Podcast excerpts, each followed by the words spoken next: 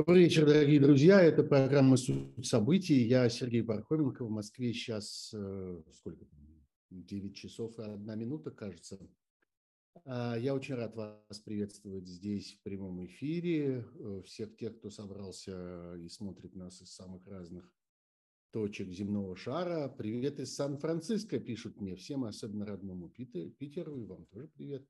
В свою очередь, привет из Петербурга, и еще раз привет из Питера, и из Казани, и из Белграда, и что там э, еще, Новочеркас, Гент, Уфа, Беларусь, Минская область, Молодечно, Рига, Штутгарт, Сакмара, э, еще Питер, еще Омск, Бобруйск, Дюссельдорф, в общем, широчайшее представительство – и я очень надеюсь, что меня хорошо видно, я надеюсь, что меня хорошо слышно. Пожалуйста, дайте мне знать об этом. Я ориентируюсь сейчас по чату, который я вижу здесь у нас прямой трансляции. Москва, разумеется, ну и слава богу, Сочи, Норильск, Секеш, Фехервар. Это Венгрия, если я правильно понимаю, да?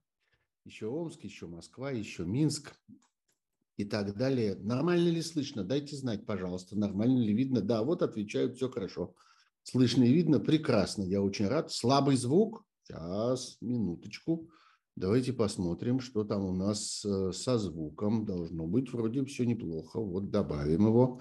А так, раз, два, три, раз, два, три, раз, два, три. Лучше, должно быть погромче немножечко. Э, ну вот. Э, ну что же, да, технические сообщения, как обычно, очень нужные ваши отметки нравятся, то есть лайки в просторечии. Подписки ваши тоже очень пригодятся, потому что они помогают расширять аудиторию. Э, YouTube их очень ценит, э, особенно если лайки и подписки происходят непосредственно по ходу прямого эфира. Э, YouTube таким образом, его, так сказать, механизм, его роботы понимают, что это какая-то ценная вещь, и надо к ней относиться серьезно. Вот.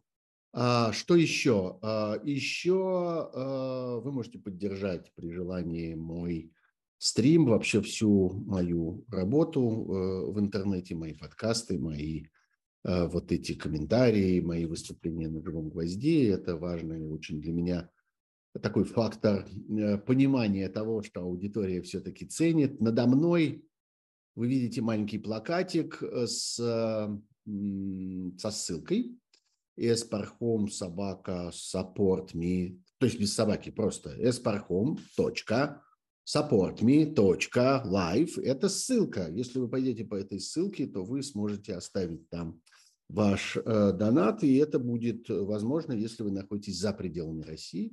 А если вы находитесь внутри России, то, пожалуйста, загляните в описание этого стрима и увидите там тоже несколько ссылок, которые позволят вам э, сделать э, какой-то взнос для поддержки моей работы. И там же, кстати, я в последнее время что-то перестал про это упоминать, а между тем многие спрашивают. Там же ссылки на аудиоверсии этих стримов. Я знаю, что есть достаточное количество людей, которым удобнее слушать звук, а не смотреть изображение. Это те, кто привыкли там в машине это делать, или где-то на улице, гуляя с собакой, или там, не знаю, в спортзале или еще как-нибудь, пожалуйста, вы можете это делать вскоре после эфира. Э, мой друг и коллега и помощник Кирилл выкладывает э, эти аудио-версии. Пожалуйста, можете их скачивать, как любой обычный подкаст, и э, слушать их в свое удовольствие.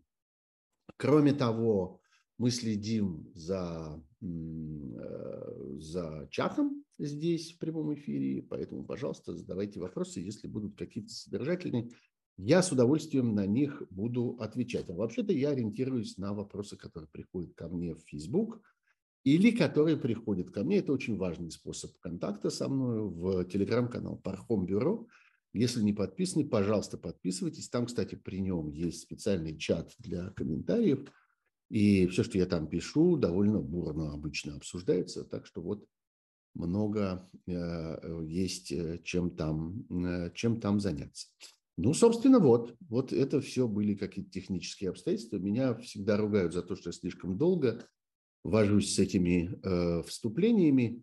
Э, ну, с другой стороны, э, не знаю, как-то мне кажется, что все-таки полезно время от времени об этом напоминать. И, в общем, это тот технический антураж, в котором происходят все эти наши разговоры. Конечно, основной сюжет этой недели, особенно для меня, потому что я много лет, много лет, да, это продолжалось много лет, следил за делом, за расследованием катастрофы Боинга MH17 в июле 2014 года. Как вы знаете, над Восточной Украиной был сбит малазийский Боинг, который летел из Голландии в Малайзию. Погибло громадное количество э, людей, огромное количество детей. И вот, собственно, вокруг этого происходила многолетняя история, которая пришла сейчас не к финалу, ни в коем случае не к финалу, а к ну, некоторому такому важному промежуточному этапу. Вчера объявлен первый вердикт по первому судебному делу, связанному с, этим, э, с этой катастрофой. Э, несколько лет работала громадная международная следственная группа, в которой были представители Голландии. Почему вообще Голландия играет в этом во всем ключевую роль? Ну, вы знаете, потому что большая часть погибших, большая часть пассажиров этого рейса были граждане Голландии. Были там также и австралийцы, были представители разных, разных других стран и народов, были и граждане Малайзии тоже. Вот создана была международная следственная группа, которая и занималась всем этим расследованием с разрешения и при постоянном содействии Украины, и без разрешения, и без какого бы то ни было содействия со стороны России. Россия всеми силами Э, всеми силами э, сопротивлялась этому. Э, а вот тем временем обычная процедура, как-то уже привычная ко мне, как-то пришли сведения о свежих иностранных агентах. Я среди, среди тех, кто здесь упомянут, назвал бы моих друзей, прежде всего Андрея Заякина, замечательного моего коллегу по диссернету, замечательного журналиста, главу дата-отдела «Новой газеты», человека, обвиненного нелепейшим и, я бы сказал, бессовестным образом обвиненного в поддержке экстремизма и чуть не терроризма, обвиненным, потому что он перевел тысячу рублей э, Навальному фонду борьбы с коррупцией. Некоторое время тому назад его даже в розыск объявили. Вот теперь Заякин Андрей Викторович сделался еще и иностранным агентом. А еще в этом списке Ирина Шихман, э, прекрасная тоже моя коллега, журналистка, автор замечательного канала, YouTube-канала «А поговорить», э, где она берет прекрасные, глубокие, очень умные, надо сказать, очень мастерски сделанные интервью. Ну, нет, на самом деле, ничего удивительного, что яркого, э, знакомого многим и очень профессионального человека – объявляют врагом российского государства, по существу список иностранных агентов – это список врагов, врагов государства, официально, так сказать, признанных, официально назначенных, официально подлежащих теперь разного рода дискриминациям. Дискриминации этих все больше. Ну, может быть, еще, если будет время, поговорим тоже в этой программе о развитии, так сказать, этой индустрии. Там есть еще несколько имен, но я не буду долго на этом останавливаться. Зайдите, пожалуйста, сами на сайт Министерства юстиции, да и в новостях везде этот список будет, так что тут нет никакой сложности это все установить. И Шихман, и Шихман, да, вот здесь вот один из наших эм, зрителей изумляется. Ну да, Шихман, она как-то яркий человек, она достойный человек, совестливый человек, э, человек очень каких-то, я бы сказал, таких человечных Э, убеждений, человек, явно выступающий против этой войны или этой агрессии. А как же ее не объявить иностранным агентом? Обязательно надо, иначе же ведь э, э, трудно будет ее мучить, а мучить ее хочется российскому государству, так же, как и других его, так сказать, врагов. Да, так вот, вернемся обратно к Боингу MH17.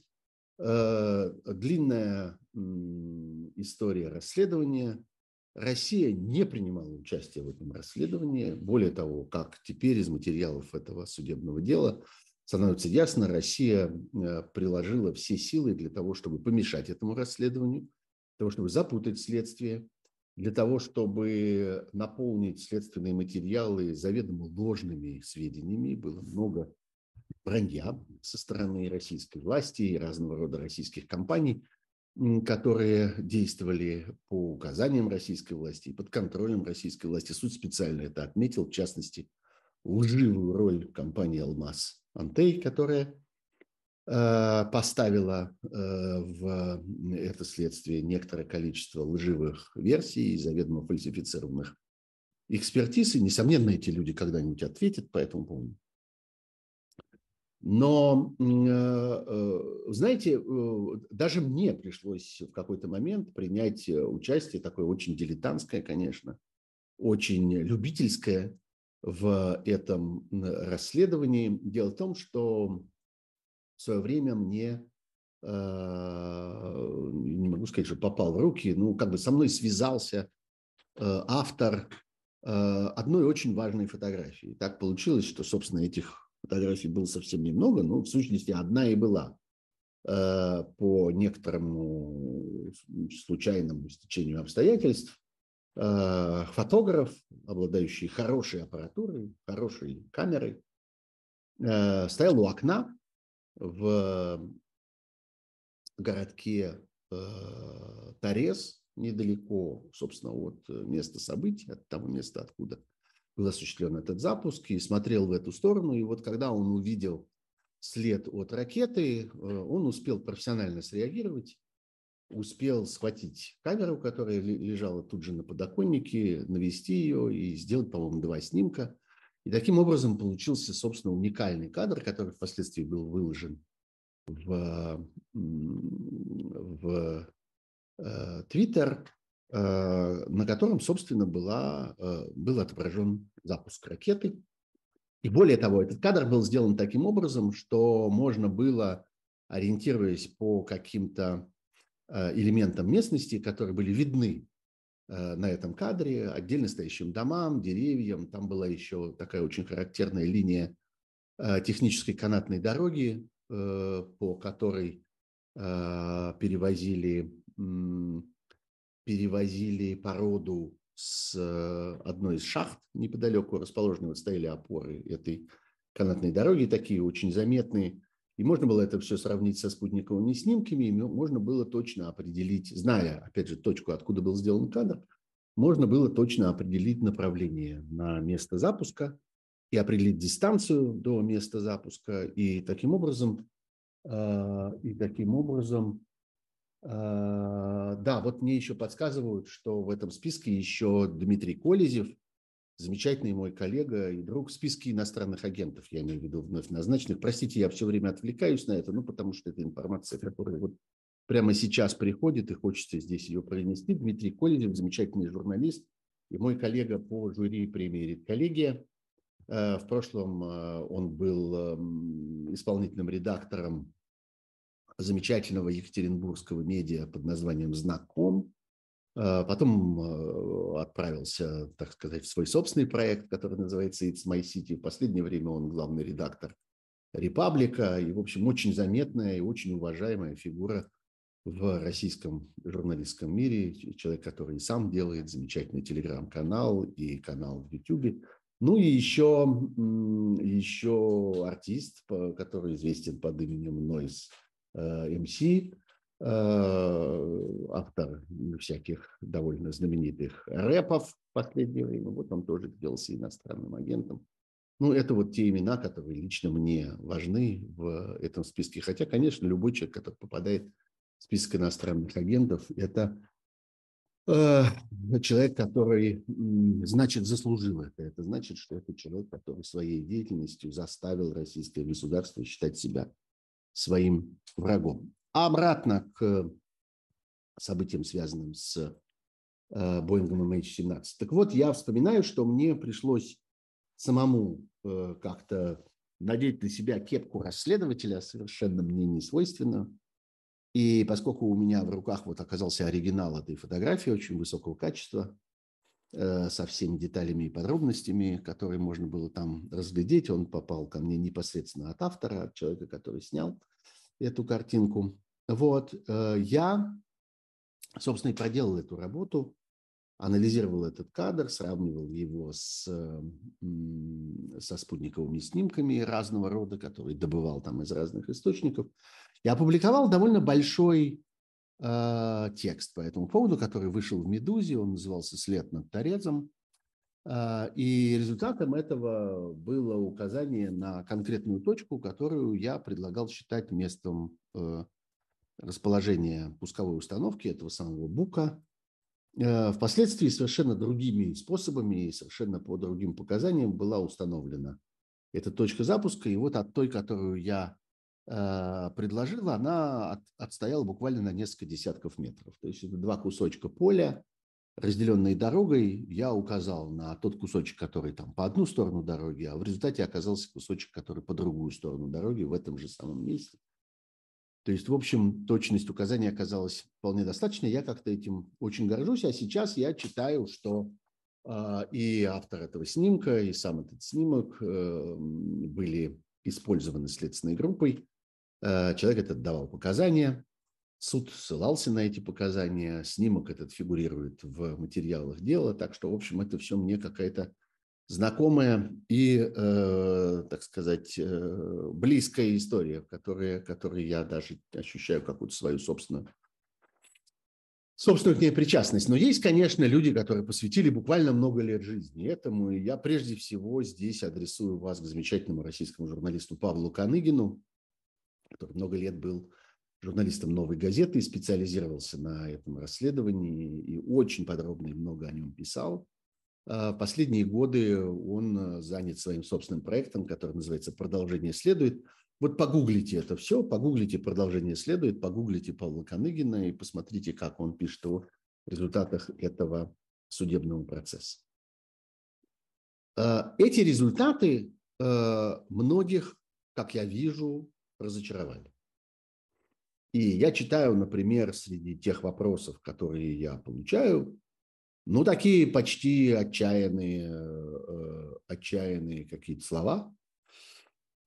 Э, сейчас получается, вот пишет мне, например, Настасья, одна из моих читателей.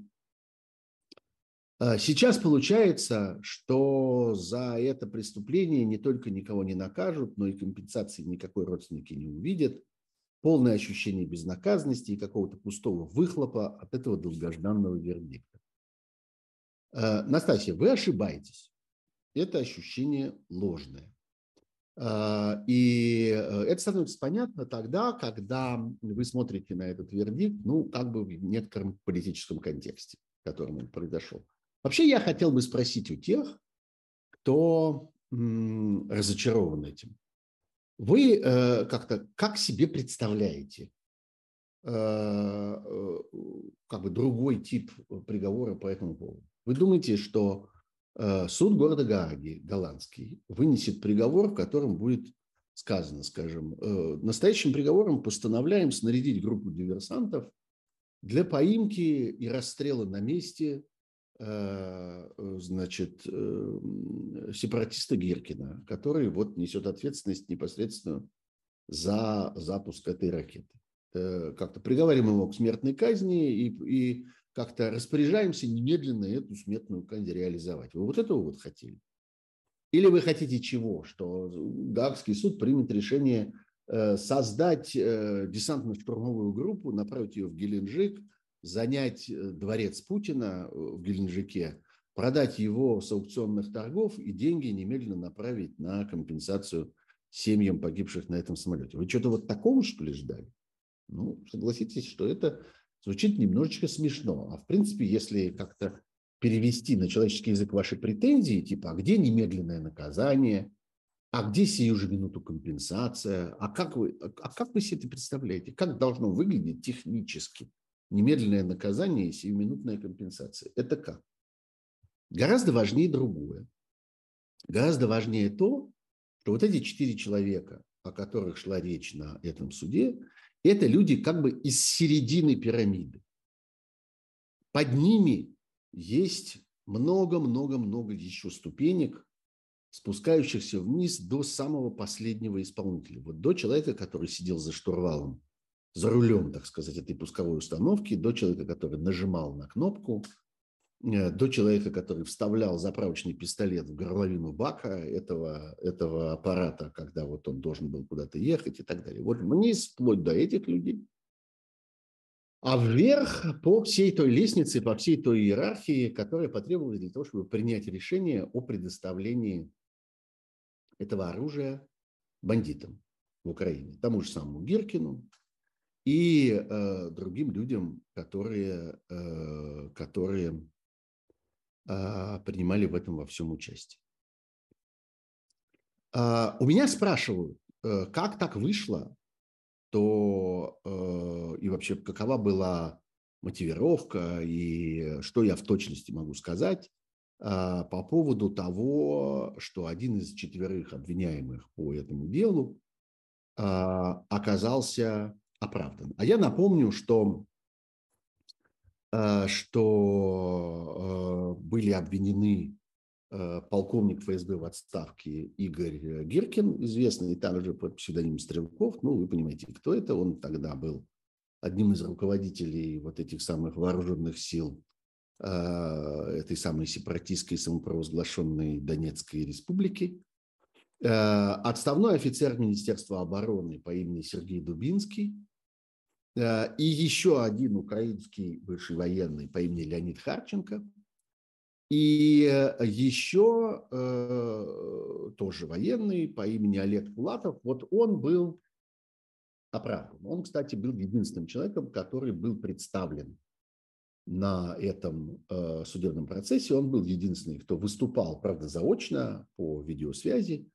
И он был тем человеком, чьи интересы представляли, по-моему, трое Э, адвокатов на этом проект, э, проекте, на этом процессе. Совершенно очевидно, зачем это было сделано. Это было сделано за тем, чтобы российские власти имели доступ к материалам э, дела и к материалам суда, чтобы они постоянно были в курсе того, что в точности там происходит, какие документы распространяются и так далее. И вот, значит, было решено одного человека все-таки там представить. У меня спрашивают, почему он был оправдан. Скажу вам откровенно, я не знаю.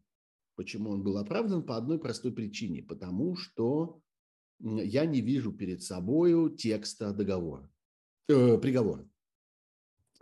Э, я не вижу, э, собственно, первичных, э, первичных материалов, которые объясняли бы это, а те репортажи, которые я вижу, и те отчеты, которые дают информационные агентства, в частности, они мне представляются недостаточными. Я из них не могу сделать вывода, почему в точности было решено, что вот этот конкретный человек, единственный из четырех, э, несомненно знал о происходящем, несомненно находился где-то поблизости, несомненно понимал, что происходит, но в то же время он признан э, не несущим ответственности тем, кто непосредственно не участвовал, так сказать, в этой операции, а по существу только присутствовал э, возле нее. Не знаю почему, не спрашивайте у меня сейчас. Я надеюсь, что со временем, получив этот э, текст и посмотрев на него внимательно, мы с вами сможем ответить на этот вопрос, но пока это совершенно не так. Так вот, эти четверо Стрелков Гиркин, Дубинский, Харченко и Пулатов – это вот люди из середины этой иерархии. И дальше начинаются важнейшие обстоятельства, а, которые заключаются в том, что э, в приговоре прозвучало несколько а, заявлений, которых, в общем, на самом деле никто не ждал. И в этом смысле суд зашел гораздо дальше, чем мы предполагали. Потому что эти заявления несут прямо политический и очень масштабный характер. А, эти заявления, прежде всего, а, заключаются в том, что суд признал Российскую Федерацию участником а, военного конфликта в Юго-Восточной Украине вот в тот момент, когда произошли эти события в 2014 году. Суд установил, как он считает, и исходя из этого вынес свой приговор, что люди, которые там действовали, действовали под контролем России, по прямому указанию России, по воле России и в интересах России. Эта э, констатация впервые вот в таком строгом судебном процессуальном порядке ставит точку под историей про их там нет. Вот это вот как-то важно понимать. Ведь на протяжении всех этих лет российское политическое руководство, вообще вся российская доктрина строилась на том, что Россия не принимает в этом участие. Там какие-то люди сами по себе затеяли какую-то войну, защищая какие-то свои интересы. Россия смотрела на них со стороны.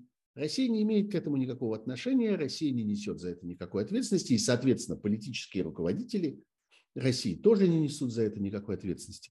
Это, правда, сильно расходилось с заявлениями самих этих участников этих событий. Вот тот же самый Стрелков, он же Виркин, дал несколько чрезвычайно откровенных интервью, ну, будучи человеком, я бы сказал, болезненно э, самолюбивым, болезненно самовлюбленным, самоупоенным, сказал бы я, э, и э, склонным к такому какому-то безудержному бахвальству, он дал несколько интервью о том, как он устроил эту войну, как он пришел туда. Он совершенно не является местным жителем, как мы понимаем, да?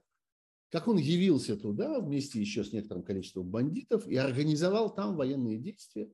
И, в общем, из его речи становилось понятно, что он это все организовал как бы с санкцией и в интересах российского политического руководства и под прикрытием людей, которые непосредственно управляли им, ну, можно сказать, из Кремля. Если там был, например, Сурков – который в то время курировал всякие украинские дела и обстоятельства. В общем, совершенно понятно, что в этом принимает участие непосредственно Кремль. Э, это было некоторое такое противоречие, на которое э, в Кремле отмалчивались. Как-то никак на это не реагировали. Не подтверждали это, не опровергали это, а как-то только хмыкали и хмурились по этому поводу. Но зато была история, что нас там нет, мы тут ни при чем, это вот украинцы между собой, это вот там вот есть какая-то часть населения Украины, которая почувствовала себя незащищенной, почувствовала себя дискриминированной, почувствовала себя в опасности, под давлением, и вот они, значит, начали свои интересы таким способом отстаивать. А мы здесь совершенно ни при чем. И дальше именно эта концепция, в чем ее важность именно сегодня, когда идет война, именно эта концепция легла в основу того, что смысл так называемые специальные военные операции, того, что мы с вами называем агрессией, того, что мы называем вероломным нападением на Украину, э, смысл этого заключался в том, чтобы вот защитить этих людей, которые сами оказались в этих тяжелых обстоятельствах, отстаивая свои собственные интересы. Не мы их туда загнали, мы Россия. А они сами там вот как-то так образовались, а мы не можем больше на это смотреть, мы им сочувствуем, мы хотим им помочь, и вот мы, значит, занимаемся теперь тем, что мы их оттуда вызволяем. И вот эта знаменитая фраза, что Россия не начинает никаких войн, а Россия только заканчивает, что вот война началась тогда, в 2014 году, ее начали другие люди, защищая свои интересы. И вот Украина мучает этих людей, стреляет по ним, уничтожает их. А мы, наконец, вот только сейчас в нее вмешались, в эту войну, для того, чтобы как-то этих людей спасти. Все это получило судебное, процессуальное опровержение в этом процессе по делу MH17. И это очень важно. И поэтому те, кто говорят, что ну теперь-то уж что, теперь какое это имеет отношение к сегодняшним обстоятельствам? Ну подумаешь, ну да, ну вот самолет 8 лет тому назад сбили, люди погибли, да, это, конечно, очень печально, но с тех пор произошли такие события, которые это все бесконечно перекрывают, и по сравнению с которыми это вообще мелочи, можно про это забыть, и зачем мы продолжаем этим заниматься, давно уже как-то все проехали, заиграли, опоздали, это уже все совершенно неинтересно. Ничего подобного. В действительности это очень тесно связанные вещи. Более того, этот процесс MH17 поставил важный знак препинания, поставил важную точку в сегодняшнем разговоре о том, а что, собственно, Россия делает в Украине. Это и есть ответ на вопрос, а где вы были 8 лет? Вот Россия 8 лет атаковала Украину. Россия 8 лет вела на территории Украины войну против украинской власти и украинского государства. И эпизод, который подробно рассмотрен, который вот такую вот лупу изучен этим самым международным следствием и судом, эпизод с Боингом MH17, доказал это абсолютно э, стопроцентно. Это важнейший судебный прецедент. Важно при этом понимать, что этот конкретный суд который закончился вчера, Ну, если считать, что он закончился, потому что будет, конечно, еще апелляция, все это еще будет как-то многократно там крутиться и вертеться в судебной процедуре. Но, в общем, вот эта стадия закончена, приговор вынесен. Этот конкретный суд является, в сущности, районным судом города Гааги. Он не является международным трибуналом, он не является каким-то специально устроенным для этого судом, он не является каким-то международным, например, судом, ничего подобного. И это местный, обычный, как бы э, рутинный суд. Другое дело, что для того, чтобы вести это дело, голландскому парламенту пришлось принять некоторые специальные нормы, которые распространили бы юрисдикцию этого суда на вот это международное дело и на граждан других стран, которые э, оказались здесь подсудимыми, в данном случае России и Украины. Там есть один украинец и трое э, граждан России. Э, так что, да, пришлось предпринять некоторые специальные усилия. Но в сущности этот суд в судебной иерархии носит очень скромный, имеет статус. Это всего-навсего районный суд Гааги одного, хотя и столичного, э, города Нидерландов. Э, тем не менее, э, это международный прецедент. И это то, на что другие международные суды, по мере того, как они будут происходить, будут ссылаться. И это некоторая основа для дальнейших судебных исследований и дальнейших судебных решений. Именно поэтому это заставляет меня, например, и целый ряд других обозревателей, которые наблюдают за этой ситуацией, говорить о том, что мы этот э, судебный процесс рассматриваем как первый акт, очень скромный, вступительный, э, эпизодичный, но важный, первый акт Международного трибунала о преступлениях э, российского политического руководства в Украине. Потому что здесь э, доказано, абсолютно неопровержимо и скрупулезно доказано, что Россия была участником военных действий, Россия поставляла в эти военные действия тяжелое вооружение, БУК – это тяжелое вооружение, тяжелое вооружение и обученных военных специалистов, а, никаких не наемников, никаких не добровольцев, никаких не партизан, никаких не шахтеров, которые купили свое обмундирование в соседнем военторге. Нет, профессиональных военных, взяв и этих военных, и само это вооружение из конкретной действующей военной части, так называемой 53-й бригады. Известно, где она дислоцируется, известно, какого она состава, известно, кто ей командует, известно, в какое э, большее воинское соединение она входит. И все про нее известно. Это часть российских регулярных вооруженных сил, которые приняли участие в этом конфликте на, чужом территории, на чужой территории, и участие которых привело к этим катастрофическим последствиям, к этим сотням жертв среди мирного населения. Вот это важнейшая вещь. Это ну, некоторая печка, от которой можно танцевать дальше. И в этом смысле нет никаких сомнений, что этот э, приговор еще много раз послужит основой для начала других дел. И когда у меня спрашивают, а есть ли шанс, что все это пойдет дальше? Есть ли, можем ли мы надеяться, что дальше это пойдет э, вверх, что в конце концов это затронет российское руководство, российское военное командование и так далее. Я на это отвечаю. Не только есть шанс, но есть гарантия. Это абсолютно очевидно сегодня. Когда появляется такой материал, этот материал не может, это решение, это понимание, это судебное утверждение, это истина, которая установлена судом, не может остаться, э, не может повиснуть в воздухе и не иметь никаких последствий. Есть еще другое важное обстоятельство, такое уже непосредственно имеющее отношение к этому конкретному делу. Оно касается разного рода других так называемых версий. Вот э, по окончании этого суда можно считать законченными раз и навсегда бесконечные разговоры о других вариантах и других объяснениях.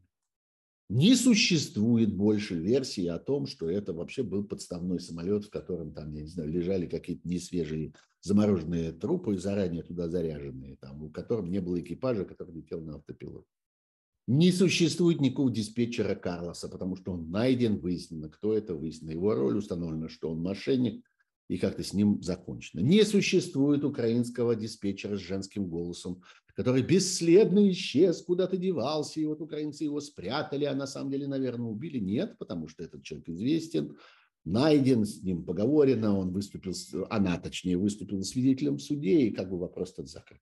Не существует истории про летчика Волошина, потому что найден летчик Волошин, выяснено у летчика Волошина, когда и куда он взлетал, выяснено у украинского военного руководства точный график э, взлетов разных самолетов, точные траектории движения этих самолетов, известно кто, когда, куда, зачем летал, и закрыт вопрос о том, что э, этот Боинг MH17 был сбит выстрелом из э, летевшего рядом с ним военного самолета. Не существует истории с другой точкой запуска и, следовательно, с другой установкой БУК, которая принадлежала не России, а Украине. Все, с этим закончено. Этот вопрос изучен, этот вопрос вычерпан до последней капли и установлено, что это ложь. Установлено, что ложь, все те показания и те экспертизы, и те свидетельства, и те экспертные оценки, которые давала компания «Алмаз Антей», которая предоставляла разного рода бесчисленные разнообразные альтернативные версии. Это создает очень важный прецедент в отношении вот этой широко распространенной тактики российского политического руководства и российских спецслужб и пропаганды, которая действует под э, их контролем и по их указаниям, а, эм, ставит э, точку в этой, э, я бы сказал, активно используемой ими стратегии. Заваливать публику бесконечными, путающимися друг с другом альтернативными версиями в надежде, что какая-нибудь из них или просто множество их закопают под собою, завалят мусором реальную, э, реальные обстоятельства дела. Когда есть 10 ложных версий, и среди них одна настоящая, всегда можно сказать, ну вот смотрите, у нас есть 11 разных версий. Почему вы считаете, что из этих 11 именно вот это является правдивой? Есть еще 10 других. Давайте все 10 обсудим. Давайте начнем с того, что все 10 одинаково имеют право на существование. Ведь это же все мнение. Вот 10 разных мнений 10 разных людей и еще 11 мнение ваше, вот это. Почему вы считаете, что ваше мнение имеет больше э, прав на существование, чем наше? А потому что одно из них не мнение. Одно из них не мнение, а э, сведения а информация о реально произошедших событиях, а остальное мнение, то есть выдумка.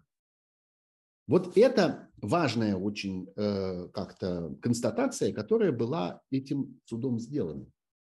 И она стоит того, именно потому что она простирается вперед, в будущее, на следующие такого рода события и следующие такого рода столкновения – Э, создает, создает этот прецедент, и ради этого прецедента стоило поработать все эти годы. Вот, собственно, ответ на вопрос, а зачем это было нам?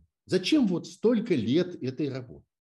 Зачем так внимательно, зачем так подробно, десять раз возвращаясь снова и снова к одному и тому же, опрашивая одних и тех же свидетелей, демонстрируем одни и те же улики. Зачем все это было нужно для того, чтобы осудить вот этих вот трех человек, которых к тому же еще и никто не выдаст? И для того, чтобы назначить компенсацию, которую должны выплатить эти люди, а они никогда ее не выплатят, потому что они никогда эти, не помню сколько-то там, 16 миллионов долларов, никогда, или 160, неважно сколько, никогда их, так сказать, нигде не наберут и никогда никому не удастся заставить этих людей э, эти деньги выплатить. Зачем это надо? А вот за этим. Затем, чтобы создать важнейшие судебные прецеденты, которые много раз еще сыграют в разных обстоятельствах, на разных следствиях и при разборах разного рода э, ситуаций. Нам еще предстоит, нам всем, нам, человечеству, предстоит разобраться со множеством городов, которые побывали под э, оккупацией российских агрессоров в Украине. Это и Буча, и Изюм, и, и, и множество других городов, которые последовательно будут теперь освобождаться, и мы понимаем, что дальше как бы дорога идет только в эту сторону, дальше только, э, только в сторону освобождения захваченных украинских территорий. Так вот, по поводу каждого из этих городов предстоит еще снова и снова э, э устанавливать, э, что там произошло.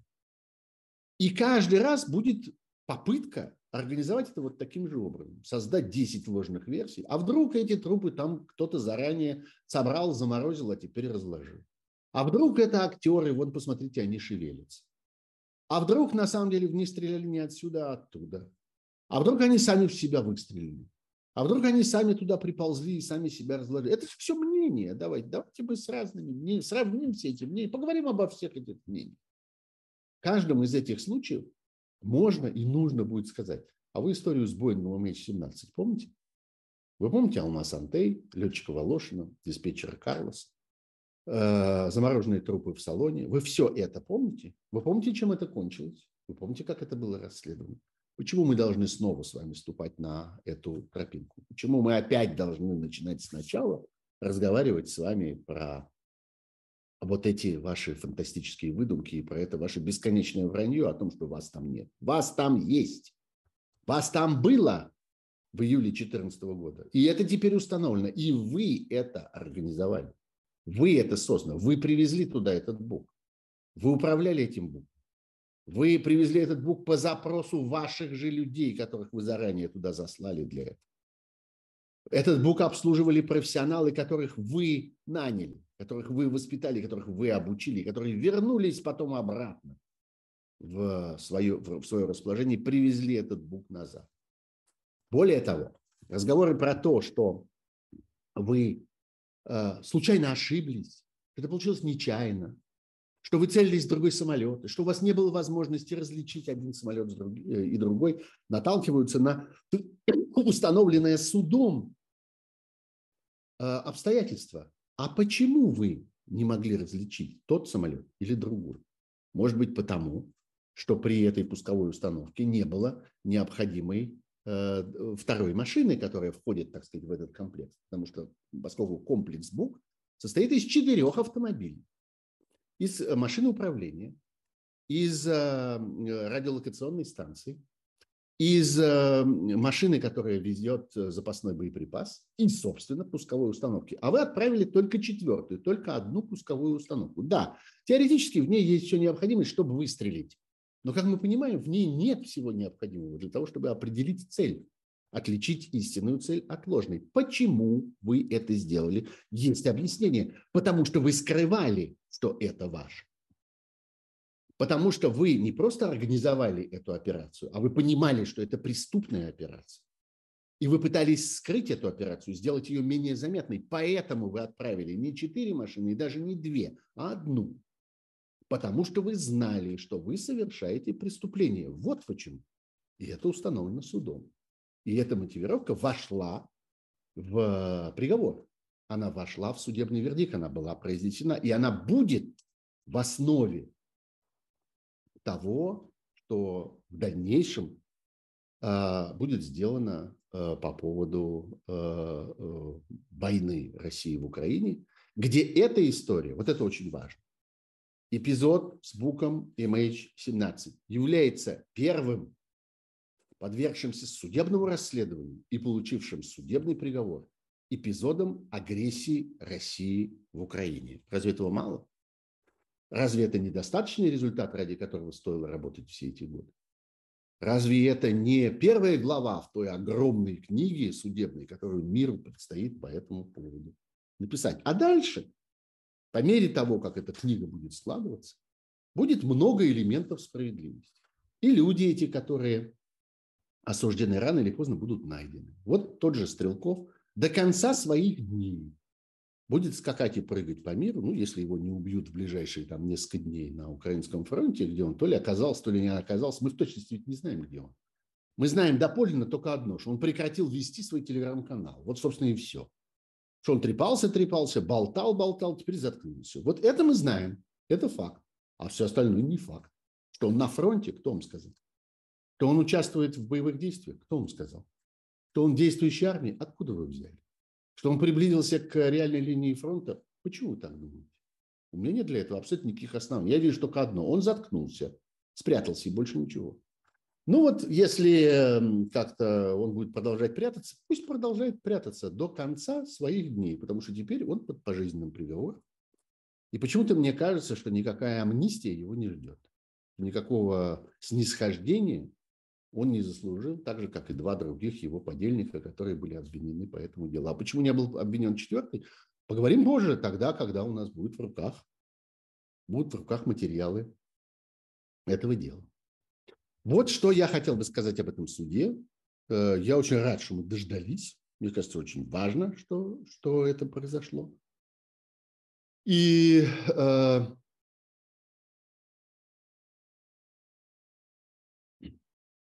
И будем ждать э, последствий, будем ждать, ждать развития теперь вот этой линии, линии судебных следствий, э, работы следственных групп, э, судебных разбирательств относительно преступлений России в Украине. Начало положено, дорога как-то указана, и э, можно теперь продолжать. Ну что, есть еще несколько сюжетов, которые я хотел бы затронуть в этой программе. Видите, я как-то три четверти часа уже посвятил э, этой истории с Боингом. Ну, мне не жалко. Я еще раз вам скажу, что, пожалуйста, не ленитесь найти, например, материалы Павла Коныгина по этому поводу. Вот я с утра как-то рылся в интернете для того, чтобы собрать э, все то, что он написал по этому поводу – там был очень интересный разговор с Христо Грозевым, э, потому что Беллинкет сыграл большую роль в этом расследовании. Огромное количество материалов, которыми распоряжался суд. Это были материалы первоначально найденные э, Bellingcat ом. Надо сказать, что следственная группа относилась, группа относилась к этому чрезвычайно ответственно и, я бы сказал, скрупулезно. И никакие из этих материалов не были э, приняты на веру или, так сказать, получены в готовом виде. Это всегда было только поводом для дальнейшего расследования и дальнейшего исследования. Существовала договоренность между следственной группой и группой Bellingcat. Беллинкет вручал эти материалы следственной группе для того, чтобы они сами еще раз их нашли. И это казалось все. Вот я рассказывал про этот эпизод с этой фотографией, в котором я участвовал. Вы думаете, что следственная группа как-то приняла на веру этот самый мой текст, как-то просто взяла, распечатала публикацию из «Медузы» и вклеила ее в, в следственное дело. Ничего подобного. Они сами проделали это все. Они нашли этого человека, я доподлинно это знаю. Они разговаривали с ним, они допросили его. Они забрали у него камеру. Потому что любая фотокамера является уникальной. Она оставляет Э, микроскопические следы на тех э, кадрах, которые она снимает, и индивидуальность, так сказать, отпечаток пальцев этой камеры всегда можно обнаружить. И эта камера была у него изъята следствием, ну, не, не, не насильно, они ему там в обмен, в обмен купили другую, еще лучшую, для того, чтобы он расстался с этой, она была достаточно дорогая, эта камера. И они проделали весь объем следственных действий по этому поводу сами еще раз. И так было и со всеми материалами Блинкет. Ничто не было принято на веру, все было перепроверено снова и снова, но тем не менее, знаете, легко искать и, так сказать, удобно э, добывать какую-то информацию, если ты знаешь, что ты добываешь. Если ты знаешь, что эта информация существует, ее уже однажды кто-то нашел, значит, она есть, Значит, до нее можно добраться. Раз он добрался, значит, и я доберусь. И это всегда воодушевляет следователей, это всегда как-то создает в них уверенность в том, что они не зря э, стараются, потому что эти сведения в природе существуют. Давайте теперь мы их найдем тоже. Давайте мы тоже с этим разберемся. Вот, э, так что много этих материалов, пожалуйста, читайте, не, не, не ленитесь, не экономьте времени, это точно стоит того, потому что это историческое событие, которое будет иметь свои последствия, и вовсе не нужно измерять его и его последствия вот этими вот, э, так сказать, внешними атрибутами, внешними обстоятельствами. Ну вот всего три человека, ну вот как-то э, как-то нет никакой компенсации – а где же тут Путин? Да Путин тут. Все тут. Все объявлено, все сказано, все установлено, что ответственность лежит на российском руководстве, то есть на Путине. Поехали дальше. Судим следующих расследуем следующее. И следственная группа никуда не делась. Она совершенно не распущена. Она будет продолжаться. Ну вот, это то, что касается э, этой всей истории. Э, второе событие, важное событие этой недели, это э, ну, то, что, знаете, в английском языке есть такое идиоматическое выражение close call. Как-то, ну, по-русски я бы это перевел как звоночек – вот раздался некоторый звоночек относительно того, что в любую минуту война в Украине может выйти за пределы, собственно, Украины. И этим звоночком были ракеты э, или ракета, или ракеты, э, взорвавшиеся на польской территории. Э, до сих пор нет окончательного, стопроцентного, установленного объяснение того, чьи это ракеты, откуда они прилетели, почему они прилетели именно туда. Есть несколько альтернативных версий, в том числе чрезвычайно, я бы сказал, остроумная версия, которую выдвинули российские журналисты-расследователи, показав, что точка падения этих ракет, а, э, как бы координаты этой точки падения являются э, сочетанием координат двух других целей. Понимаете, да, что у любой точки есть э, координата север-юг, так сказать, по широте и по долготе. Север-юг и восток-запад. И э, как бы координата широты взята э, от Киева, а координата долготы взята от Львова. То есть имелись две другие точки, и эти точки имеют значение, и эти точки как бы содержательны в качестве целей для обстрела и в одном и в другом месте, и в Киеве в этом месте, и во Львове в этом месте. Имеется что обстреливать и имеется что атаковать. И вот если взять одну координату от одной точки, а другую координату от другой точки, и по ошибке их собрать вместе и составить из них как бы координаты некоторые новые точки, то получится как раз вот та, то место в Польше, куда упали эти ракеты. Остроумная вещь, и странное совпадение, прямо скажем, довольно какое-то необычное. Но, тем не менее, э, нет э, гарантии, что это действительно российская ракета. Э, президент Зеленский очень активно как-то сопротивлялся и очень упорно настаивал на том, что он абсолютно убежден в том, что эта ракета именно российская.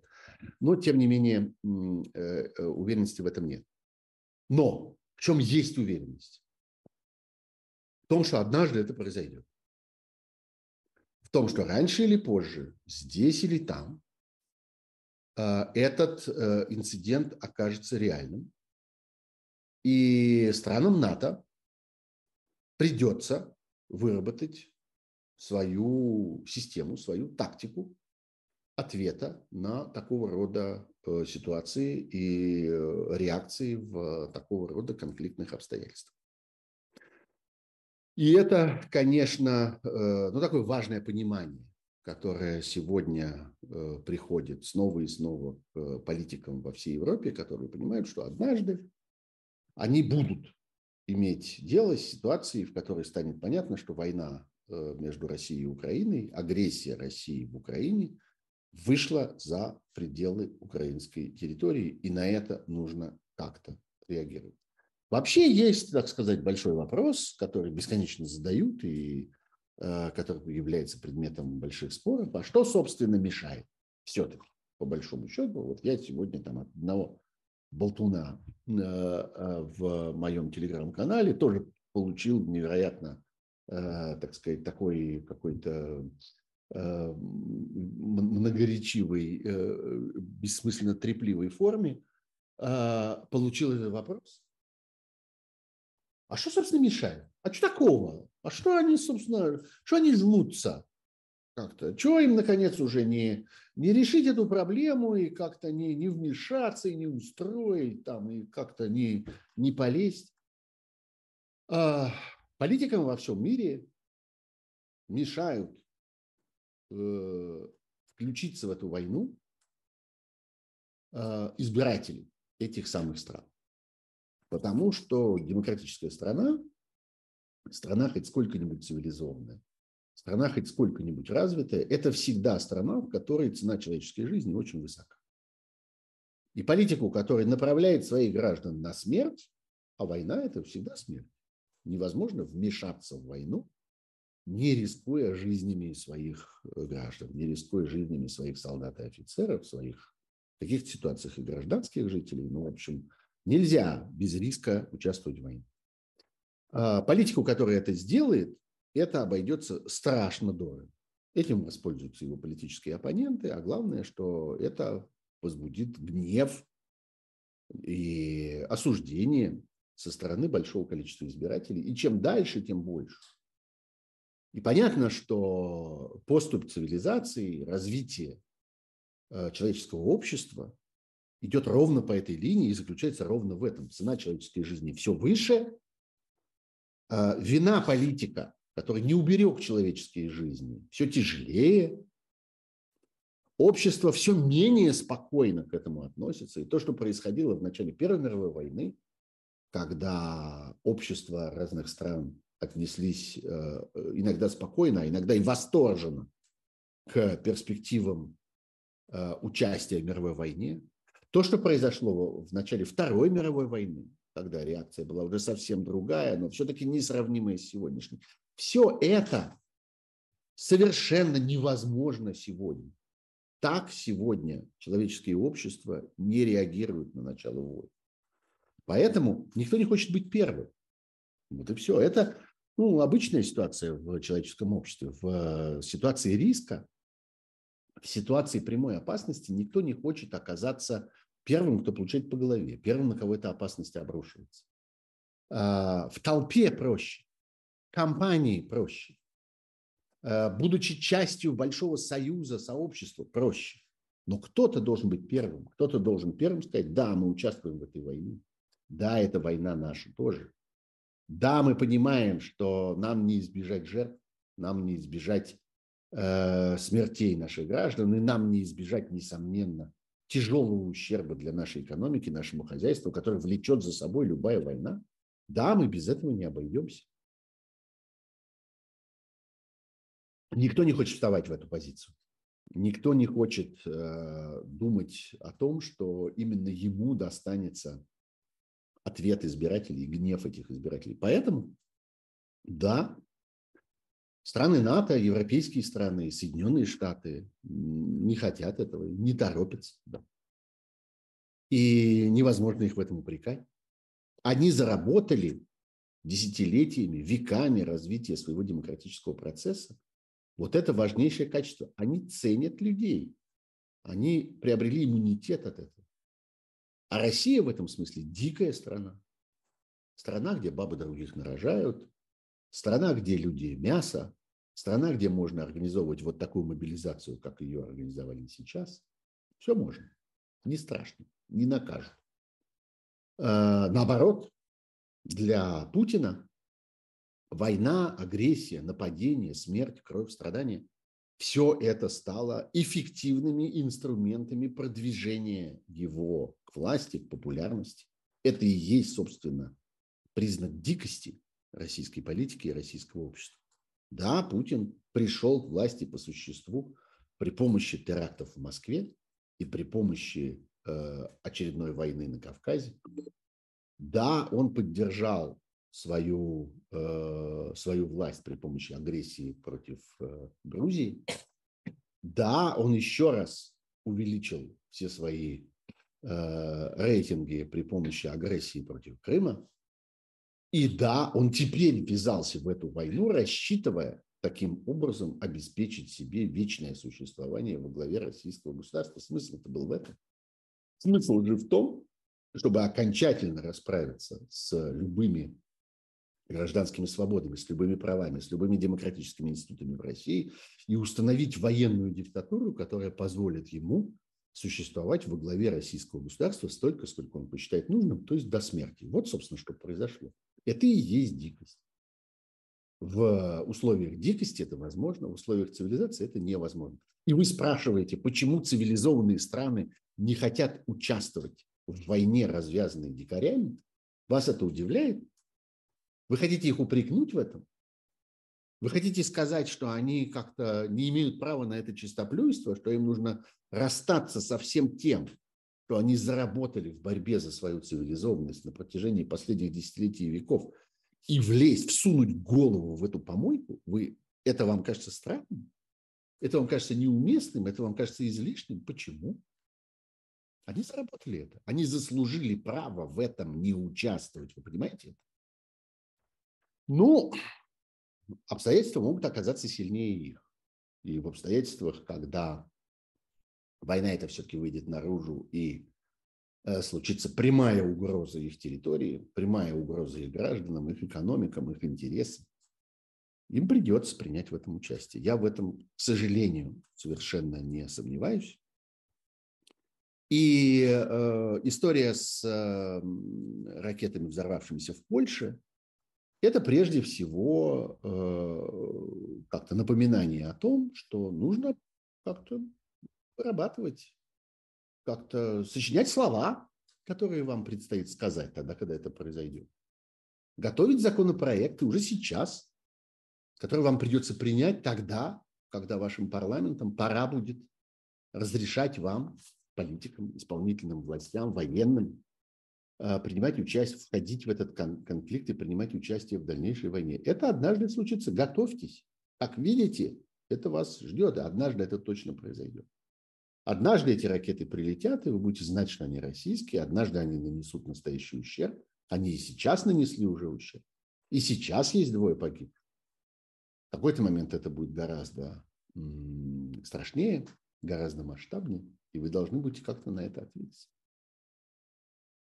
А, ну и, может быть, последний сюжет в сегодняшней программе, о котором я хотел бы сказать. А, нет, все-таки надо будет вернуться потом к иностранным агентам, поэтому нет, он будет не последний. Но важный сюжет – это Навальный.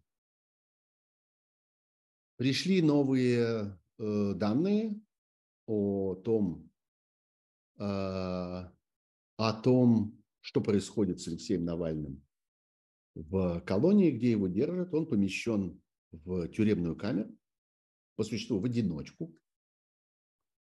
Это называется помещение камерного типа.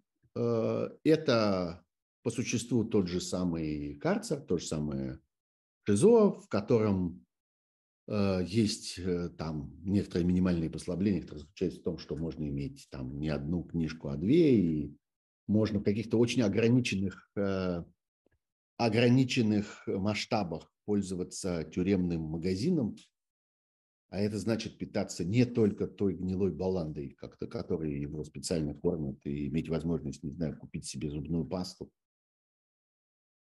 а, и какие-то там минимальные гигиенические принадлежности. А, за что и зачем таким образом мучают Алексея Навального. Есть два обстоятельства, два резона. Первое – продолжающаяся его политическая деятельность. Есть э, негодяи, профессиональные негодяи, которые видят в этом свидетельство нового преступления. Вот видите, Алексей Навальный преступно продолжает руководить своим экстремистским сообществом. Его нужно наказать за это. Он совершает преступление. Он не хочет исправляться. А Алексей Навальный не должен исправляться. Он преступление не совершал. Преступления, которые ему вменены, являются фальсифицированными, они являются выдуманными, они являются э, политическим оговором, там не в чем исправляться. И он продолжает свою политическую деятельность, которая не связана ни с каким насилием его политическая деятельность не угрожает никому никакими, я не знаю, там, увечьями или не, не содержит в себе угрозы жизни, чьей бы то ни было. Его политическая деятельность содержит в себе угрозу власти, угрозу беззаконному всевластию людей, которые управляют сегодня Россией. Да, эту угрозу она содержит. Он этим угрожает каждый день. В ответ его помещают в невыносимые условия в надежде просто физически ломать его. Это первое. Второе. А, это продолжение, конкретное продолжение деятельности его команды, его соратников, которая ведет очень активную международную деятельность. И на этой неделе, собственно, появились сообщения о том, что именно э, соратники Алексея Навального поддерживают, э, так сказать, новые формы, и случился такой новый раунд довольно тесных взаимоотношений в Брюсселе с большой группой европейских чиновников, европейских политиков, европарламентариев и э, высокопоставленных сотрудников э, Еврокомиссии. Еврокомиссия – это, по существу, правительство Европы. Это, так сказать, испол, исполнительный орган. Так вот, э, эта деятельность продолжается, эта деятельность развивается, и понятно, зачем она нужна. Это все крутится вокруг истории с санкциями. Это все крутится вокруг идеи организовать массированное э, наказание, конкретное, очень практическое для большого количества людей, на которые опирается нынешний российский режим. Список этих людей составлен соратниками Навального, и список этот постепенно продвигается к э, исполнению, э, по меньшей мере в некоторых своих частях, ну, лидирует там э, группа людей, имеющих отношение к российской пропаганде, с ними как-то совершенно все очевидно. Потому что это, да, это непосредственно люди, которые включены в организацию агрессии на Украине, в проведение этой войны. Потому что, ну вот я разговаривал здесь там с одним довольно знающим, довольно информированным и довольно влиятельным немецким политиком, который, объясняя мне свое отношение к этим спискам, сказал, у нас есть проблема, она заключается в том, что, да, э, большая часть этих людей коррупционеры. Коррупция является преступлением. Мы э, коррупцию не одобряем. Более того, мы за нее наказываем. Но коррупция сама по себе не является политическим преступлением. И подвергать людей политическому преследованию в связи с их коррупционными преступлениями – это как бы смешивание двух стихий. Коррупция – это экономическая вещь, а э, война – это политическая вещь. Мы не можем в связи с войной наказывать коррупционеров.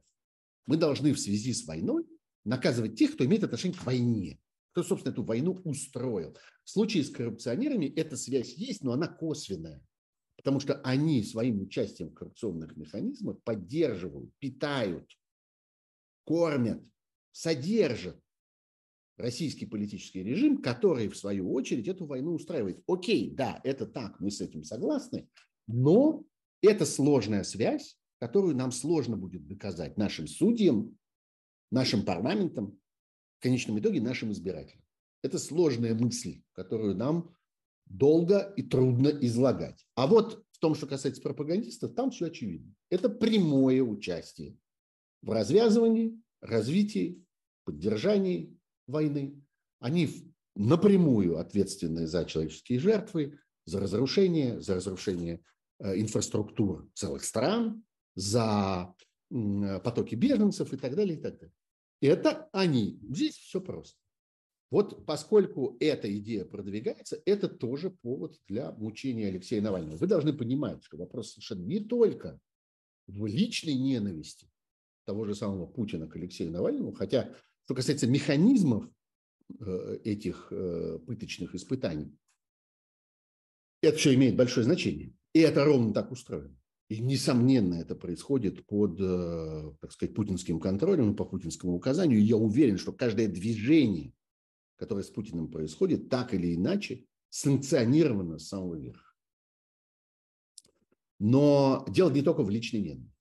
Дело еще в том, что э, Алексей Навальный, находящийся в тюрьме, опасный враг этой системы. Он создает и продвигает механизм наказания и в конечном итоге уничтожения этой политической группировки. И, наконец, третье обстоятельство, связанное с Навальным, это мотивы обмена. Я думаю, что важно, чтобы потенциальные э, партнеры, так сказать, по будущим переговорам о разного рода политических уступках, о разного рода политических гарантиях, которые потребуются путинскому окружению в тот момент, когда война будет окончательно проиграна, я думаю, что многие из них это хорошо понимают и ясно видят впереди в своей судьбе, им потребуются какие-то аргументы, какой-то товар, который они смогут обменивать. В этом смысле Навальный представляет себе большую ценность. И при этом важно поддерживать вот это, в этой самой противоположной стране понимание того, что товар страдает, что как-то тянуть не нужно. Товару приходится плохо. Если вы хотите этого человека как-то выручить, делайте это скорее, делайте это сейчас. И вот здесь мы приходим к следующему сюжету, к сюжету, связанному с тем, что э, российский режим сегодня находится в положении э, остро нуждающегося в переговорах. И все, что мы видим на э, как бы международном поле, мы видим, что это бесконечное количество разного рода сигналов, попыток и поползновений организовать какие-нибудь переговоры, и организовать их сейчас, пока у российского режима сохраняются какие-то минимальные возможности э, изображать из себя позицию силы.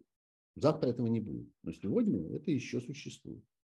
И именно этим, кстати, объясняются вот эти массовые обстрелы. Тут у меня спрашивают, является ли это просто местью?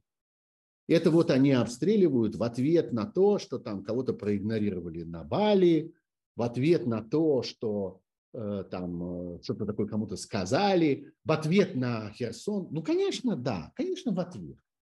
Ну, конечно, в этом есть мотив мести, мотив бешенства. Ах, вы так, ну, вы, мы вам сейчас за это и так далее.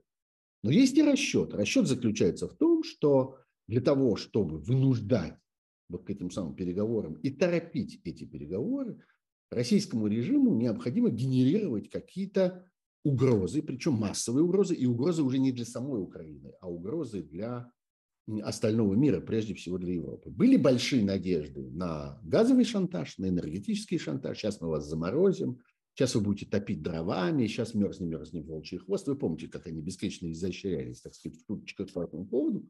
Но, судя по всему, оно не работает. Никакой катастрофы в Европе не происходит. Собственно, до зимы у нас с вами осталось 12 дней. Ничего не произошло. Запасы газа более чем достаточные. Э, никто не, не, не паникует. Единственное, что вы можете видеть, это ну, некоторые следы такой аккуратной экономии. Ну вот опять, я сейчас в настоящую минуту нахожусь в Берлине. Некоторое время тому назад э, я оказался вечером там на некоторой там, такой высокой точке э, на балконе высокого здания в центре города, откуда открывается очень красивый вид. И человек, который меня привел показать этот вид, он сказал, что ну вот посмотрите, туда, здесь то, здесь все, здесь такое здание, здесь такое. Ну, к сожалению, может быть, сейчас не очень хорошо видно, потому что обычно они ярко освещены, а сейчас, как видите, э, вечерняя подсветка э, либо такая экономная, она гораздо, гораздо менее масштабная, чем обычно, либо даже совсем выключена. Вот это наши меры э, экономии. Вот это вот результат того, что наше правительство приняло решение как-то более аккуратно относиться к энергетическим ресурсам. И все. Вот некоторые здания, извините, не подсвечены. Понимаете, вот, вот какая беда. Вот, собственно, и весь голод, вот, собственно, и весь холод, вот, собственно, и вся катастрофа, которая наблюдается сейчас в одном из крупнейших, например, европейских городов. А в других городах и этого не наблюдается.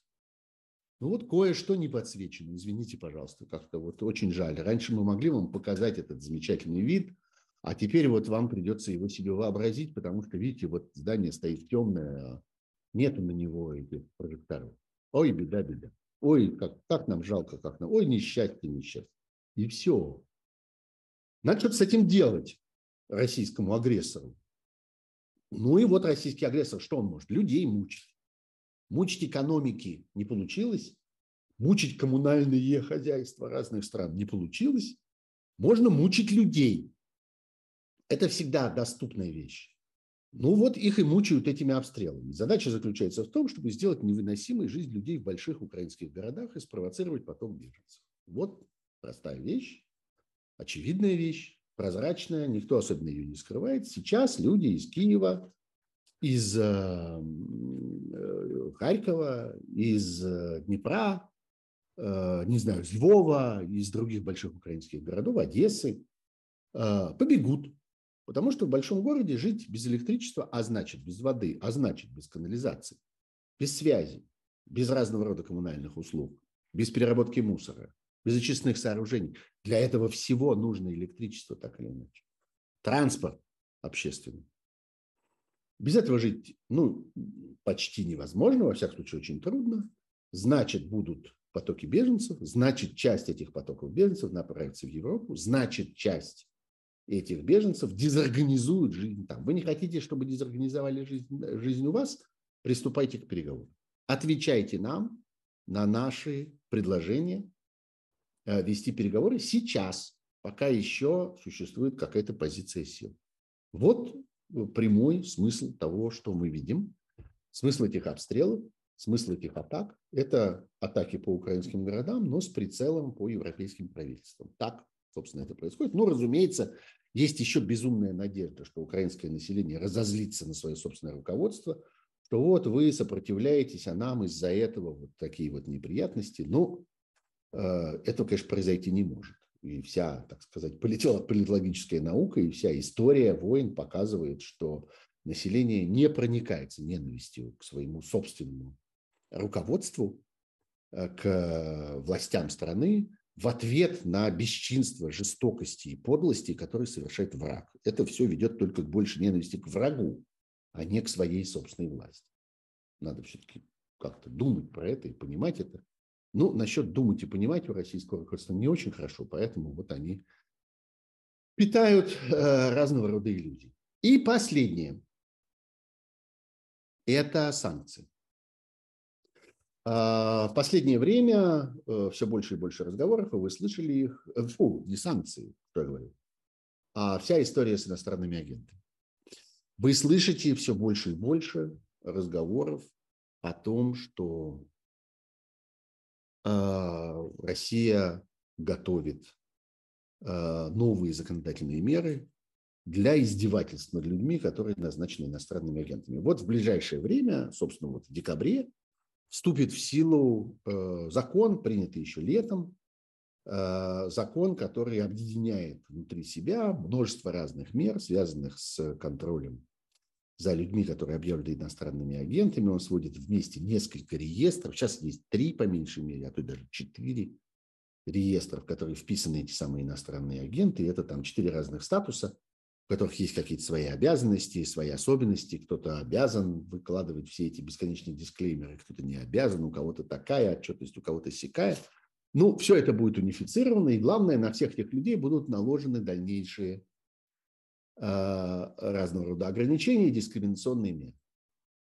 Люди не могут наниматься на определенные виды работ, люди не могут э, рассчитывать на неприкосновенность своей частной жизни, и все больше разговоров о публикациях э, всяких э, персональных сведений паразитным образом. Как-то давайте мы выложим в открытый доступ, там, я не знаю, паспорта, номера, э, номера полисов социального страхования и так далее, и так далее.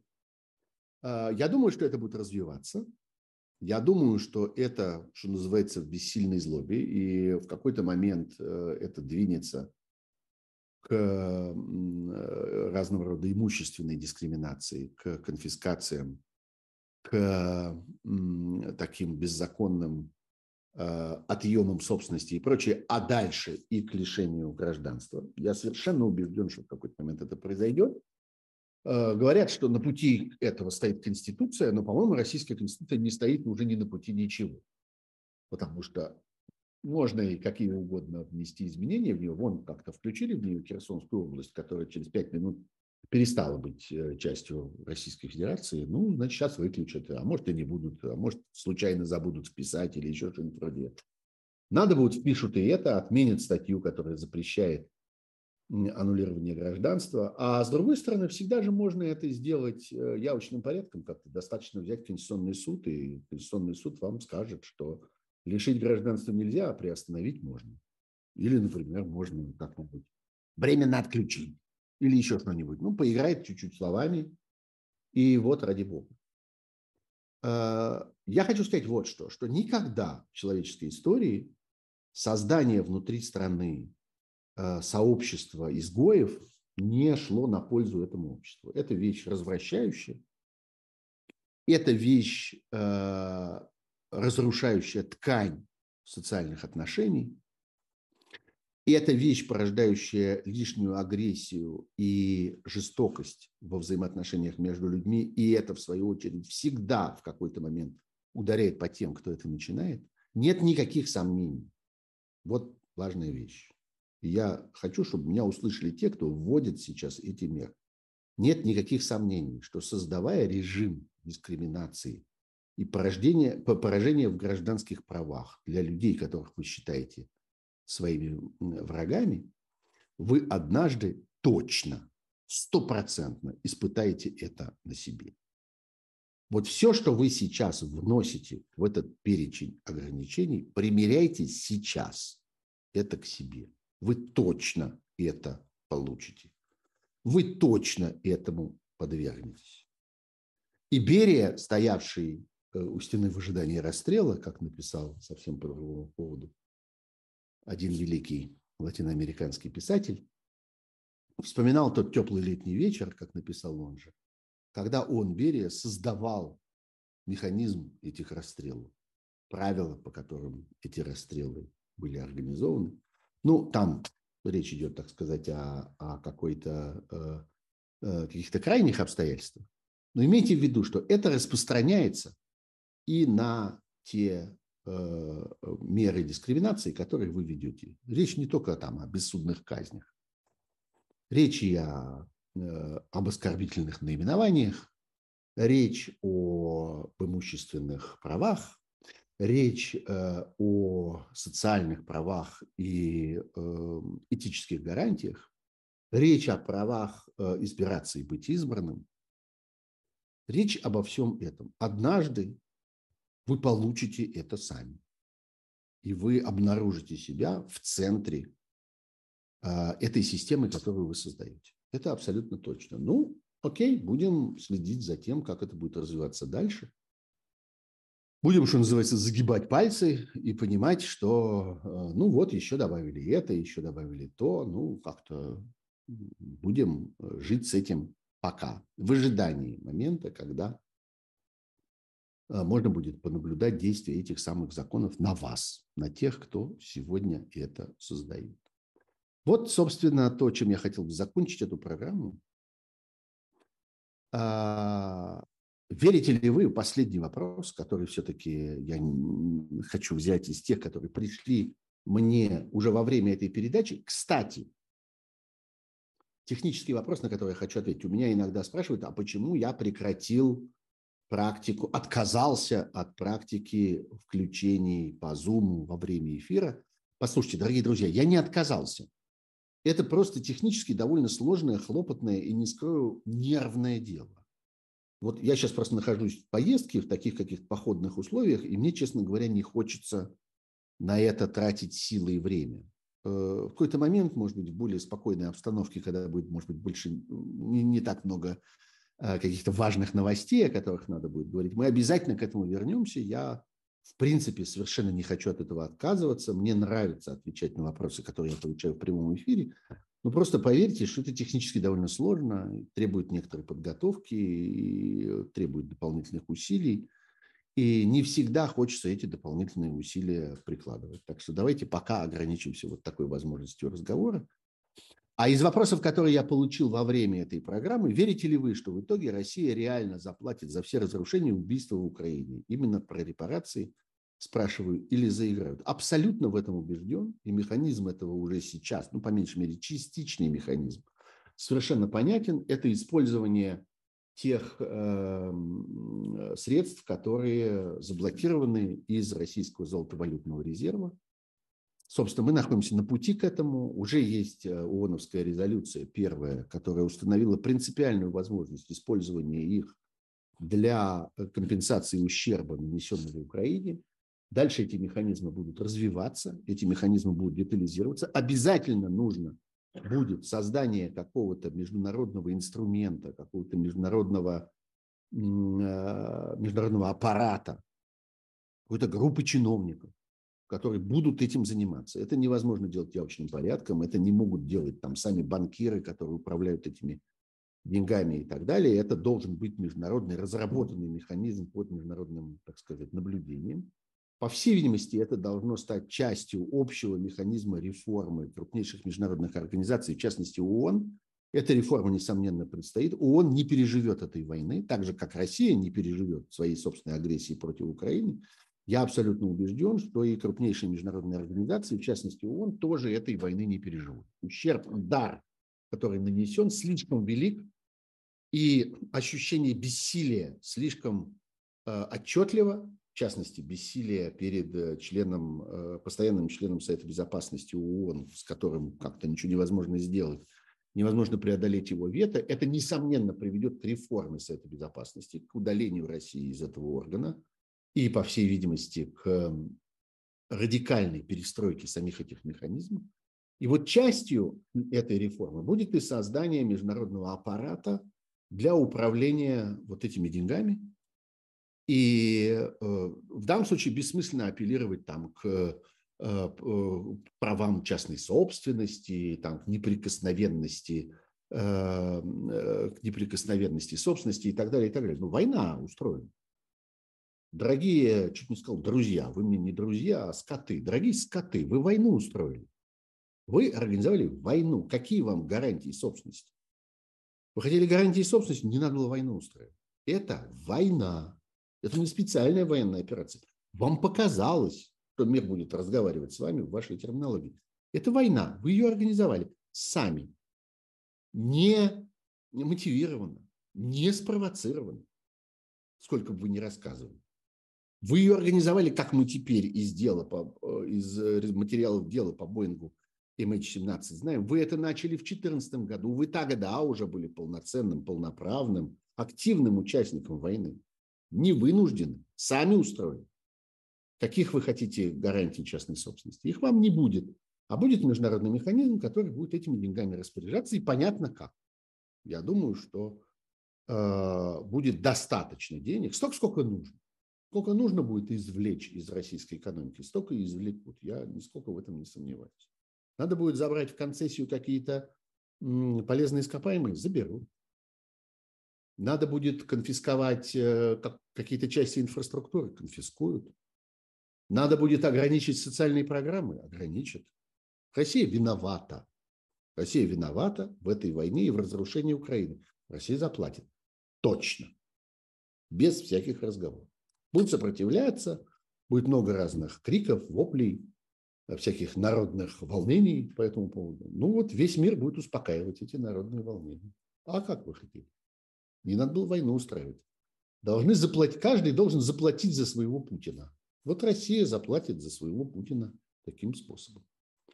Это была программа «Суть событий». Я Сергей Пархоменко. Первый час этой программы можно видеть и слышать на канале «Эхо» и в подкастах «Эхо», и при помощи э, приложения для мобильных телефонов и всяких мобильных устройств, которые Э, сделаны группой журналистов, которые объединились вокруг слова «эхо». Первый час там, а последние полчаса, извините, сверх того. Там все это обрывается на полусловие, но так оно и будет. Вы же должны получать какой-то бонус на моем собственном YouTube-канале, где вы сейчас находитесь. А, пожалуйста, помните о лайках, пожалуйста, помните о подписках, пожалуйста, помните о необходимости или, во всяком случае, о возможности а, поддерживать, помогать. Спрашивают еще про кувалду. Не буду больше про нее говорить э, и про всякие пригожинские истории, потому что ну, будут еще, будет еще много поводов, к сожалению, для этого. Чего нам топтаться на одной и той же истории. Вот так. Э, это программа «Суть событий». Я Сергей Пархоменко. Всего вам хорошего. Будущую среду увидимся с вами в программе «Особое мнение», а будущую пятницу опять здесь, на моем канале, в программе «Суть событий». Всего доброго. До свидания. Кто пропустил? Ольга Олеся Золотарев спрашивает. О, черт, я пропустил. Ничего вы не пропустили. Смотрите спокойненько записи. YouTube – прекрасная вещь. Не как-то не посмотрели сейчас. посмотрите чуть позже, когда вам удобно. Или послушайте в виде аудиоподкаста. А ссылки на этот аудиоподкаст внизу в описании. Все, хватит. Счастливо пока. Меня зовут Сергей Пархоменко. Берегите себя. Счастливо.